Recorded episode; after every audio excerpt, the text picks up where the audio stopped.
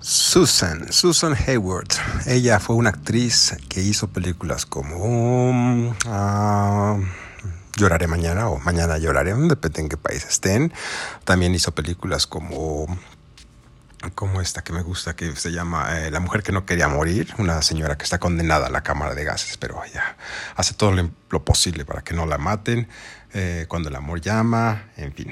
Eh, actriz muy amiga de Joan Crawford y de muchas otras más. La consideraban miembro del club de las mm, costureras, el círculo de costura, eso, del círculo de costura. Wink, wink. Bueno, ella murió muy joven, a los 57 años de edad, en 1974, si mal no recuerdo, y solamente tenía un último deseo antes de morir un último deseo bastante curioso, considerando que ella era una reconocida actriz y que aunque ya estaba fallando mucho su cabeza, tenía un deseo nada más que, que se le cumplieran en, en, en, sus últimos momentos. Y ese era ni más ni menos que conocer a Greta Garbo, la actriz de la cual hablamos en el, episodio pasado uy, va a estar difícil porque la Garbo no se molesta, no sale, no conoce a nadie, le mandan cartas y la rompe, no sé qué.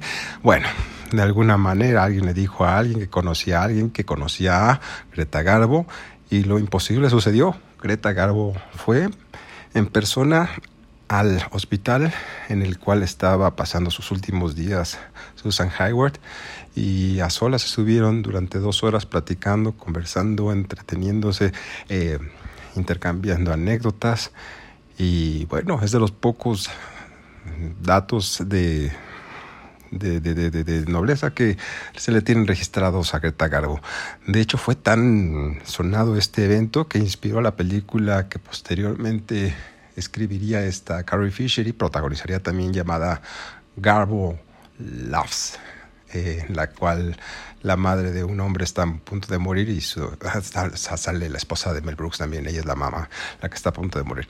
Eh, y su último deseo también es conocer a Greta Garbo. Y más o menos sucede algo similar, se las recomiendo mucho. Muy, muy buena película, pero ahí lo tienen.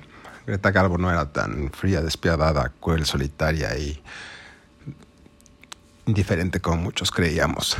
Y descansan en paz ya ahora las dos, donde quiera que sea, que sea la paz. Adiós.